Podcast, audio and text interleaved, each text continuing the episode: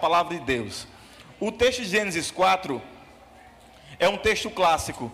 É um texto em que está escancarado, está escancarada a maldade e a malignidade do pecado.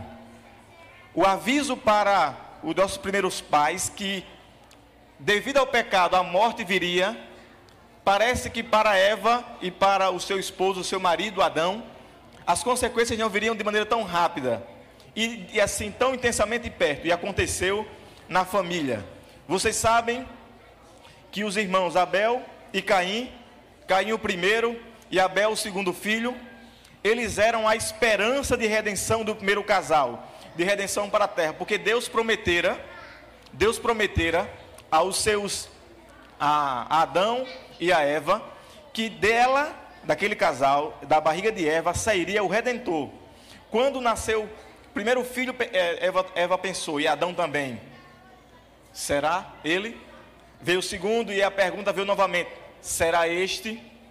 E aí, um, cada um escolheu a sua profissão, o texto bíblico diz: é, um foi lavrador e outro, lavrador, agricultor, e o outro era pastor de ovelhas, tá certo?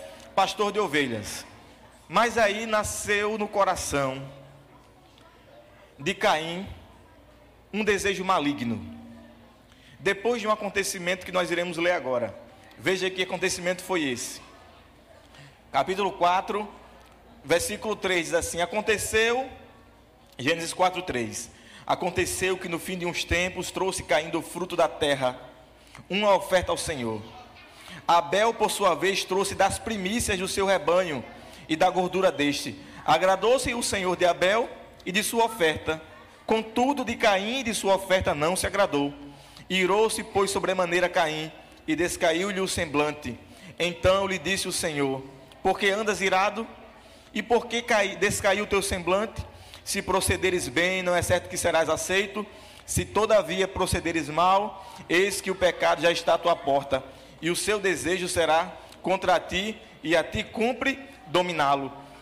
É, Abel trouxe uma oferta que Deus queria, que era uma oferta que tinha em sua essência o sangue, o mesmo sangue que do, do cordeiro que foi morto para prover roupas para Adão.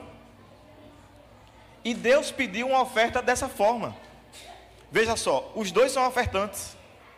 Um traz frutas, que ele era agricultor, e o outro traz um animal, para ser morto em sacrifício a Deus. Agora eu pergunto a vocês, agora o, o princípio mais básico que nós temos de adoração, prestem atenção. O princípio mais básico que temos de adoração é que quem pede o formato da adoração é quem está sendo adorado. É o princípio básico. E a pergunta é: e por que Deus escolheu animal e não frutas? Ele Deus tem sua soberania e ele escolhe o que quiser. E o adorador tem que respeitar esse princípio. Porque Deus escolheu o sábado e não a segunda-feira? Não sei, ele quis fazer assim.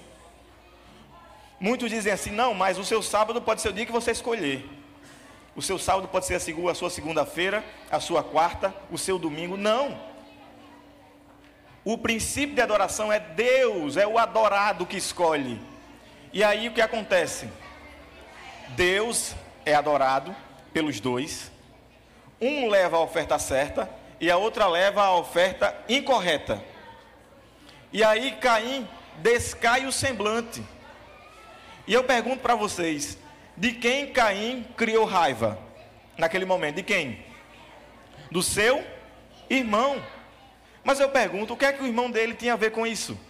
Absolutamente nada a responsabilidade era inteira de Caim, inteira de Caim. E eu fico pensando que desde os pais de Caim, o ser humano é doutor em terceirização de culpa. É sempre o outro. Lá em casa, nunca ninguém fez nada. Quando aparece alguma coisa quebrada que pergunta para as três, sabe que é um dedo apontando, cada uma fazendo um, um, um mini triângulo, apontando o dedo uma para a outra. A Rebeca diz, foi Kekel. Kekel diz, foi Laura. E Laura, que ainda não, tá, não desarnou para falar, só aponta e não diz nada, e leva a culpa, sempre. Mas desde pequeno, desde o Éden, nós somos assim. Terceirizamos a culpa. Se alguém um dia chegar para você e com amor, com carinho, confrontar a sua prática com o que diz a palavra de Deus, com amor e com carinho. Não fique com raiva dela. Não crie, não crie nenhum sentimento ruim dela. Se foi com amor, se foi para o seu bem, se foi Deus que pediu, aceite. Mas Caim não aceitou. Sabe o que ele faz? O pior tipo de pecado. Mas pastor não disse que, tem, que não existe pecado, pecadinho, pecadão? Não diz que pecado é tudo igual? Errado. A Bíblia diz que alguns pecados, todos os pecados são graves, afetam o caráter de Deus. Mas não vá me dizer que quem roubou um biscoito recheado no supermercado, que é um erro, cometeu um erro tão grave de quem assassinou seus pais. Tem diferença ou não tem? Claro que tem. Na Bíblia, no livro de Êxodo e Levítico, existem umas regras para remissão de pecado. Essas regras são feitas no santuário. E eu queria que vocês lembrassem o seguinte: quando alguém do povo, quando alguém do povo errava, quando alguém do povo errava, cometia um pecado, essa pessoa tinha que preparar uma oferta. Ela levava, ou a depender das suas condições, uma quantidade de farinha, ou um animal, uma, uma ave, se fosse uma, uma pomba, uma rolinha, levava e sacrificava. Quando o erro era do sacerdote, sabe o animal que era morto? Um bezerro. Mostrando a gravidade do pecado. E ali nós temos e, e, existem outros pecados que vão piorando e aumentando. E o pior deles, sabe qual é? O pecado pré-agendado. O pecado que quem está cometendo planejou fazer. Foi isso que, que Caim fez. Veja o que diz o verso de número 8. Disse Caim a Abel, seu irmão, verso 8: Vamos ao campo. Estando eles no campo, sucedeu que se levantou Caim contra Abel seu irmão e o matou. Agora veja, disse o Senhor a Caim: Onde está Abel, teu irmão? Ele respondeu: Não sei. Acaso sou eu tutor de meu irmão? E disse: Que fizeste? A voz do sangue do teu irmão clama da terra por mim. E agora, pois, maldito por sobre a terra, cuja boca se abriu para receber de tuas mãos o sangue do teu irmão. Quando lavrares o solo, não te dará ele tua força, serás fugitivo e errante e errante pela terra. Deus olha para Caim e diz assim: Caim, onde está o teu irmão? Veja, a maneira que Deus trabalha se repete. Quando Adão e o seu, quando Adão e sua esposa caíram, que, quem foi que tomou a iniciativa de procurá-los? Deus, porque o homem se escondeu. E aí Deus procura e diz: Adão, onde estás? A pergunta para Adão não era: Adão, você está onde? Não, não era essa. Porque eu, eu pergunto para vocês: Deus sabia ou não sabia onde estava Adão? Sim ou não? E se ele é onipresente e onisciente, como ele não sabia onde Adão estava? E aí Deus pergunta para Abel: Abel, onde você está? O que foi que você fez?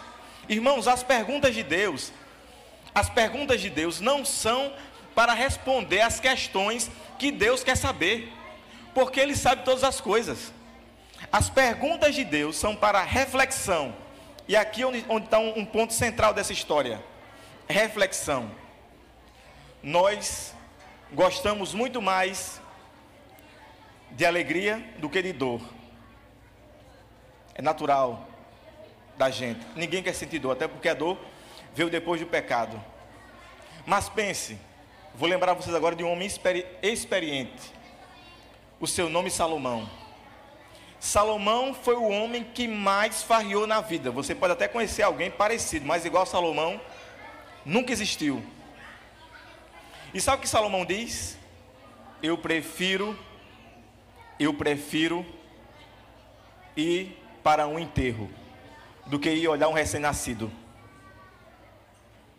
Peraí, como assim, Salomão? Tu prefere ir para um enterro do que para recém-nascido? Porque no recém-nascido é só festa e ninguém pensa. Mas na morte de alguém gera-se uma reflexão. E quando Deus fez pergunta, era gerando reflexão.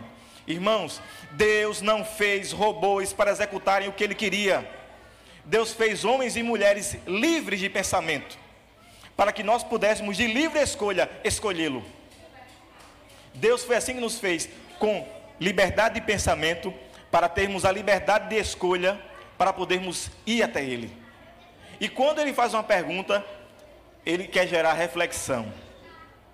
Se Deus fosse te fazer uma pergunta hoje, para que você refletisse, qual pergunta seria? Em que você está errando? Que caminhos tem tomado? Deus chega agora para Caim em um momento, para mim, um dos momentos mais tristes da, da palavra de Deus. Para mim. Porque você ser rejeitado por alguém é uma coisa, e você ser rejeitado por Deus é outra completamente diferente. Para mim, queridos, foi um dos momentos em que o pecado mais triunfou de maneira intensa na palavra de Deus. Deus chega para Caim e diz: Caim, já que você não quer responder, maldito você será pelo sangue do teu irmão. Quando o sangue do teu irmão descer ao solo e o solo sugar o sangue dele, você será, de uma vez por todas, amaldiçoado. Primeira coisa. Segundo, eu vou te deixar, eu vou te abandonar. E terceiro, você vai sair pela terra errante, ou seja, sem destino. E quarto, existirá uma marca em você. Existirá uma marca em você. Que quem olhar para você vai dizer: esse é um assassino amaldiçoado porque matou o irmão dele. O primeiro assassino da terra foi marcado. Que marca é essa, pastor? A teologia não explica. Talvez no céu, talvez não. No céu teremos com certeza respostas. E Deus disse a quarta coisa: Você é amaldiçoado e quem olhar para você vai dizer: És amaldiçoado.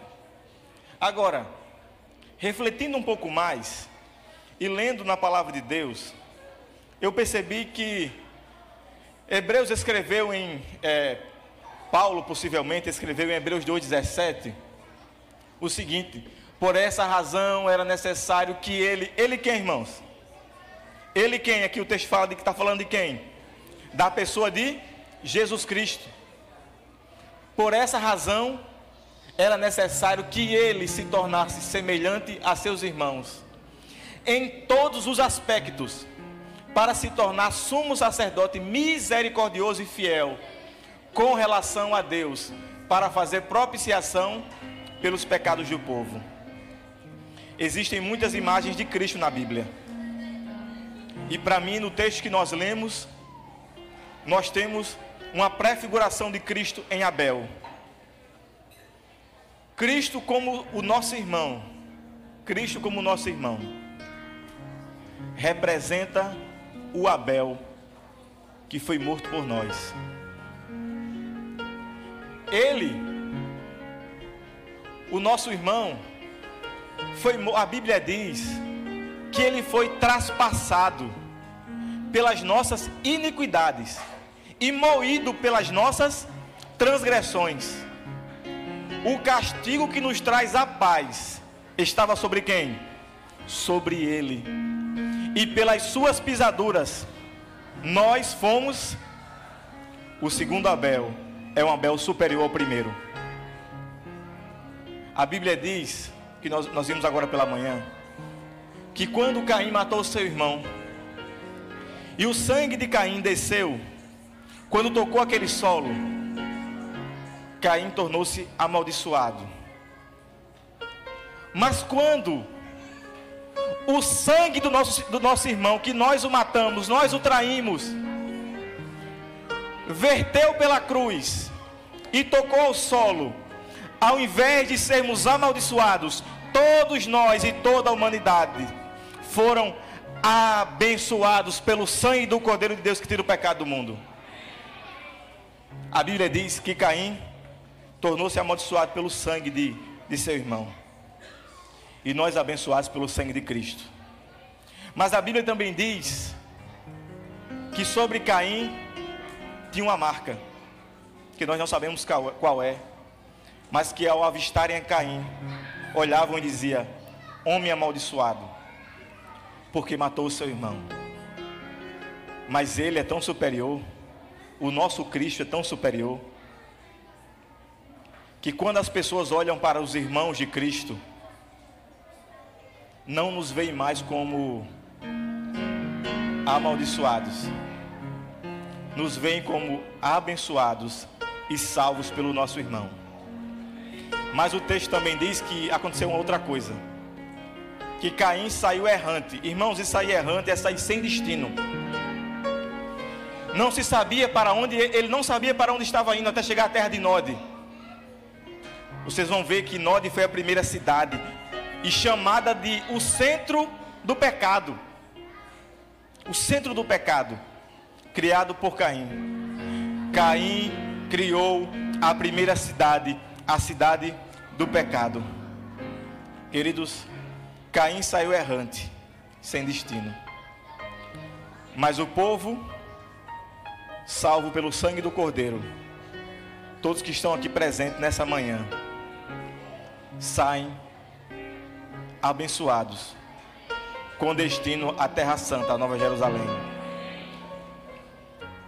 Quero convidar Anderson para me ajudar aqui, se ele estiver por aqui, senão pode ser um, um outro cantor. Netinho, você puder me ajudar? Como você conhece.